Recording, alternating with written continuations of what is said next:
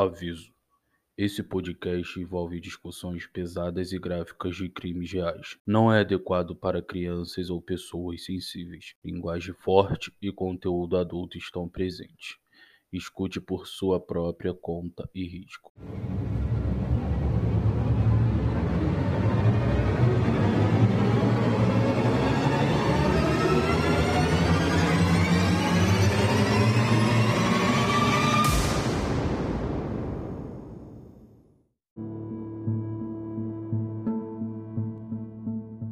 Olá, meus amores, tudo bom com vocês? Eu sou a Tainá Roberto e esse é o podcast Crime Notório. Aqui toda semana a gente vai trazer histórias dos mais bizarros casos e crimes reais, contar todos os detalhes, suspeitos, resoluções, se tiver alguma, e principalmente trazer alerta para todo mundo e voz às vítimas para que nenhuma vida tenha sido em vão. E hoje eu tô aqui sem a Juliana dessa vez para contar um caso que infelizmente não tem evidências e informações suficientes pra gente montar um episódio longo, então eu passei a trazer um episódio bônus para vocês nessa segunda. Mas é uma história que definitivamente merece ser contada. E mesmo que a gente não possa mais ajudar essa vítima, a gente pode ajudar alguns de vocês a não seguir pelo mesmo caminho. Hoje eu vou falar sobre o desaparecimento da Perry Edkins. A Perry Edkins tinha 29 anos na época do caso e ela morava numa cidade pequena de Ohio com a sua filha Michaela, que era a sua razão de viver. A Perry, ela trabalhava numa fábrica da Honda, que ficava em Marysville, e ela trabalhava lá desde os 19 anos de idade, e ela foi subindo de cargo até se tornar supervisora, porque ela era trabalhava dura, ela era uma ótima funcionária. E aí no dia 29 de junho de 2001, ela mal podia esperar para que o fim do turno dela de trabalho finalmente chegasse, porque a fábrica iria fechar por uma semana por causa do feriado de 4 de julho, que é o dia da independência dos Estados Unidos. Então a Perry ia aproveitar esse período para fazer uma viagem com o namorado dela e ter um descanso, né, que ela realmente merecia, já que ela trabalhava muito para poder dar conforto para a filha dela. A Michaela, que tinha 7 anos na época, nesse período ia ficar com o pai por alguns dias, que era ex-marido da Perry, e depois ela, o pai dela ia deixar ela na casa da irmã da Perry, a Márcia, até que ela voltasse da viagem. A Perry tinha contado à irmã dela que eles iriam pro Canadá, ela e o namorado, pra uma região remota, assim, tipo acampar tal. E que provavelmente ela não ia ter sinal nem para poder ligar e se comunicar com ela, mas que ela ligaria da estrada para dar notícias. E aí ela também contou pra irmã dela que o namorado disse que ela não precisava levar nada, nenhuma mala com roupa, nada. Porque quando eles chegassem lá, eles iam comprar tudo que eles precisassem. O que é muito estranho, né? Sobretudo se você pensa no que ela disse sobre ser uma área super remota que não tinha nem sinal de celular, então como é que esse lugar teria lojas suficientes para eles compararem tudo que eles iriam precisar? E aí, a Perry levou os gatos dela para uma creche de animais e tal, pegou uma carona com um colega de trabalho naquele dia, porque o namorado dela também trabalhava na fábrica que ela trabalhava, e eles iriam na caminhonete dele, então ela não queria deixar o carro dela no estacionamento lá uma semana parado. E aí ela também pediu para um dos funcionários limparem e arrumarem a estação de trabalho dela, porque quando desse meia-noite, que era o fim do turno, ela teria que sair correndo. E aquilo era muito incomum pra Perry, até porque ela era supervisora, então ela geralmente era a última a sair. Mas a pessoa disse que tudo bem, não tinha nada demais. E aí, de fato, o relógio do ponto da fábrica marcou a saída da Perry 19 segundos depois da meia-noite. E os colegas de trabalho dela disseram que ela saiu correndo e subiu as escadas. E o motivo da Perry estar tá com tanta pressa, segundo o que a irmã dela Marcia contou, era porque ela teria que se esconder debaixo de uma lona na caminhonete do namorado dela. Porque ele tinha prometido dar carona para um outro funcionário e ele não queria que ninguém visse os dois saindo juntos. E isso tudo era porque o namorado da Perry era, na verdade, um homem casado.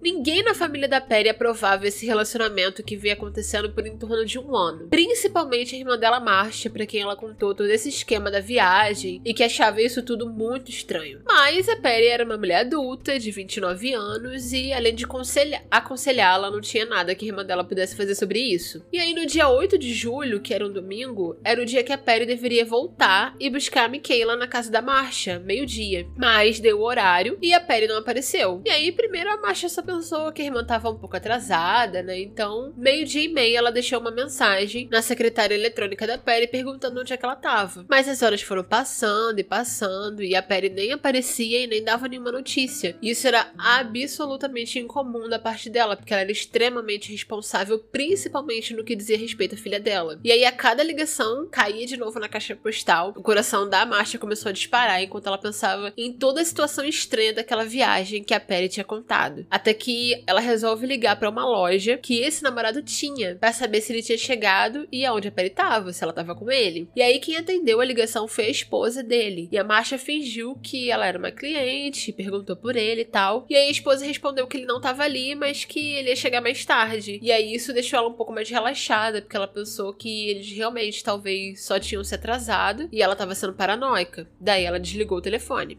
Mas às 5 horas da tarde, ela ainda tava sem notícia nenhuma, então ela resolveu ligar de novo. E dessa vez, o namorado atendeu. Então o coração dela despencou na hora. Se ele tava ali, onde é que tava a Perry? E aí as primeiras palavras que saíram da boca dela foram: Aonde está minha irmã?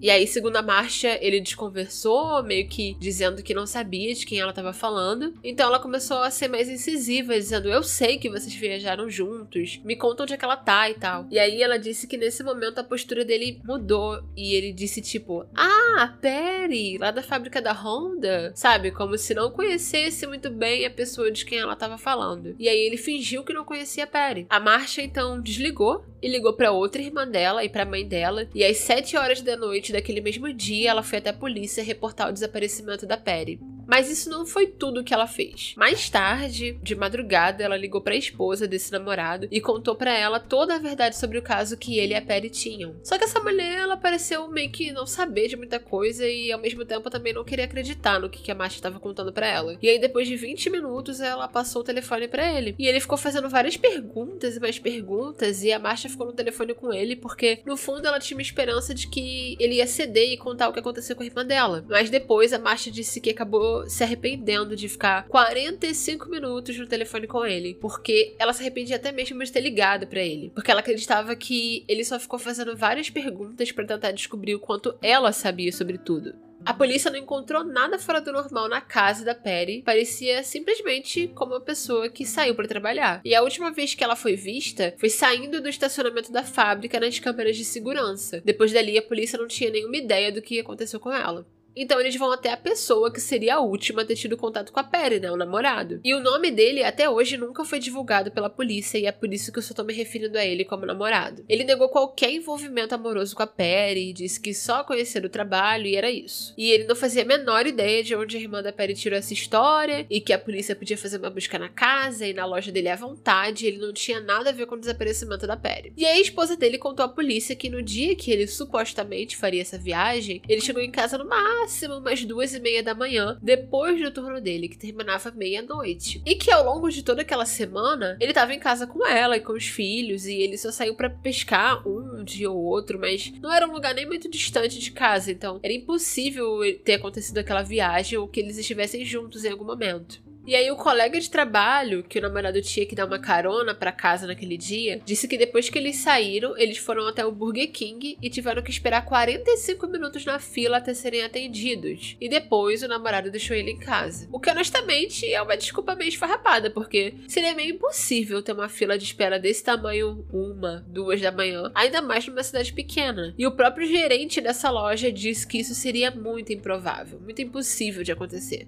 De acordo com a única pessoa no trabalho para quem a Perry contou sobre o caso, a relação deles era mais emocional do que física. Durante esse um ano que eles estavam juntos, eles só teriam se encontrado mesmo algumas vezes. O que explicaria a esposa dele não ter ideia nenhuma, nem suspeitar, né? E dizer que ele nem tinha tempo para ter um caso. Mas essa colega de trabalho também disse que a Perry contou que eles tinham uma conexão incrível e que eles estavam muito apaixonados e que ele disse que largaria a esposa por ela. Que ela não sentia que tinha destruído uma família porque quando eles começaram, o casamento dele já tava meio que acabado e ela só apareceu na situação depois que o casamento já não tinha mais salvação. E aí, quando a polícia revistou a casa do namorado, eles encontraram um cartão de aniversário que a Perry tinha escrito para ele, que ele disse que não era nada demais e escondeu da esposa só pra ela não ficar com ciúme. A fábrica que eles trabalhavam tinha em torno de 4 mil funcionários e mesmo a Perry sendo supervisora, seria impossível que fosse comum para ela enviar cartão para todo mundo. Não era como se tivesse assinado por todos os funcionários do setor ou o turno dele, então a polícia não comprou essa história. Eles também encontraram uma blusa do Hard Rock Café Califórnia, que é uma franquia de café, mas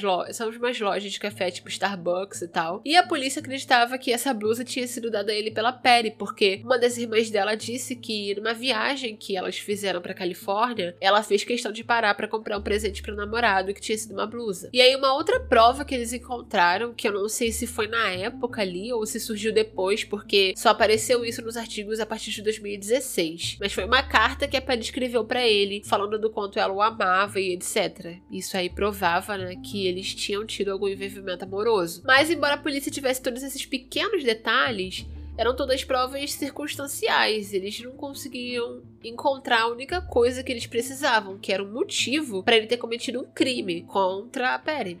No entanto, a Perry contou para a família dela que nesse um ano que eles estavam juntos, ela vinha emprestando dinheiro ao namorado. E aparentemente ele queria comprar a loja que ele tinha, que era em sociedade com o cunhado, e ele só poderia se separar da esposa e ficar com ela depois que ele fizesse isso. Então, para adiantar o processo, a Perry vinha retirando pequenos valores de tempos em tempos para emprestar a ele, de uma poupança que ela juntou por 10 anos. A irmã dela, Marcia, considerava aquilo um absurdo, sobretudo porque ela sabia o quanto que a Perry tinha trabalhado para conseguir juntar aquelas economias, né? Mas a Perry, tipo, tentava tranquilizar todo mundo, dizendo que ele ia pagar ela de volta em parcelas e tal, ia ficar tudo bem. E aí, quando a polícia olhou no histórico financeiro da Perry, eles viram que ela tinha tirado, além do valor que ela tirava da conta corrente que ela movimentava com frequência, 30 mil das economias dela. Mais uma segunda hipoteca na casa dela por 25 mil dólares, empréstimos no cartão de crédito e etc. E aí eles chegaram à conclusão que durante o período de um ano antes do desaparecimento dela, ela retirou em torno de 90 mil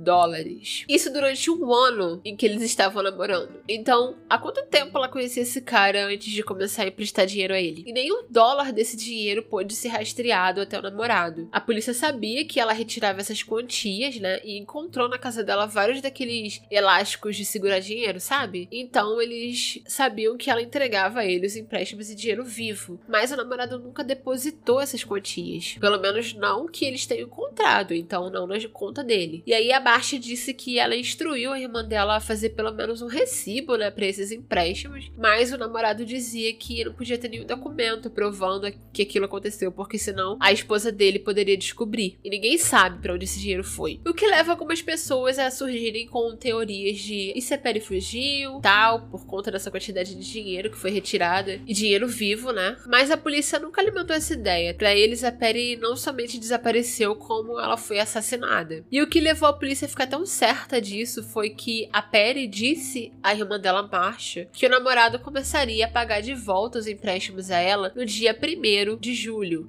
dois dias depois que a Perry foi vista pela última vez. Então a polícia acredita que esse foi o motivo para esse namorado cometer um crime contra a Perry. E aí eles vão revisitar a casa dele novamente e eles acham duas coisas que poderiam ser evidências físicas. A primeira é que eles levam cães farejadores de cadáver e os cães chegam até uma parte da propriedade que tá com cimento fresco. E esse cimento ele supostamente colocou naquela uma semana de folga do trabalho. E a polícia consegue um mandado para poder cavar o chão, ver se encontra alguma coisa, mas eles não acham nada ali. E embora eles não tenham achado um corpo, eles encontram outra coisa. Na caminhonete do namorado, que supostamente teria uma lona para Perry se esconder, né, quando eles fossem viajar juntos, tinha todo o equipamento para colocar uma lona, mas não tinha a lona em si. E aí eles encontraram a lona num depósito, numa das propriedades dele. E eles descobriram também que ele havia comprado essa lona só uns dias antes do desaparecimento da Perry, e ele pegou e instalou no dia 29, e uma semana depois ele tirou e guardou no depósito. Ele disse que comprou para ir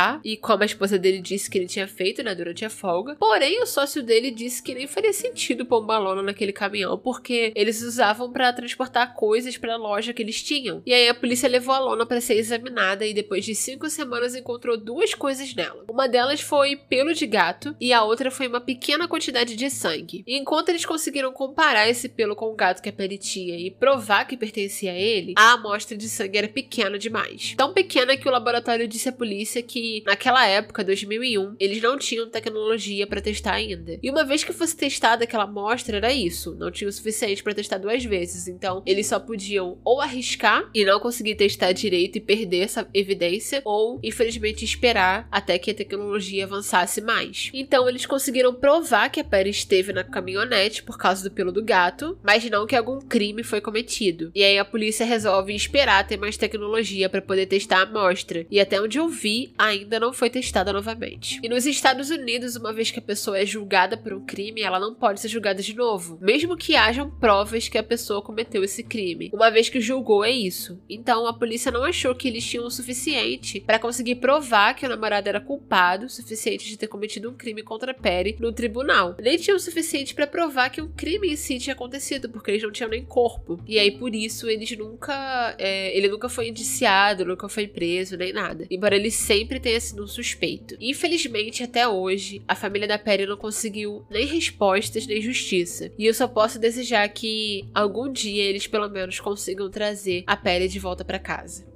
Então é isso por hoje, gente. Eu espero que vocês tenham gostado desse episódio mais curtinho e fiquem conosco, pois toda semana nós temos um caso novo para contar, para trazer alerta e para discutir teorias. E para não perder nenhuma novidade quando saem os episódios, me segue lá no Instagram @tairoberto7 com THI e me segue no TikTok também @tairoberto com THI. Eu posto lá no TikTok casos novos todos os dias e você pode acompanhar enquanto não sai episódio novo por aqui. Qualquer pedido sugestão de casas, vocês também podem me mandar por lá. Um beijo e até o próximo episódio. Se cuidem!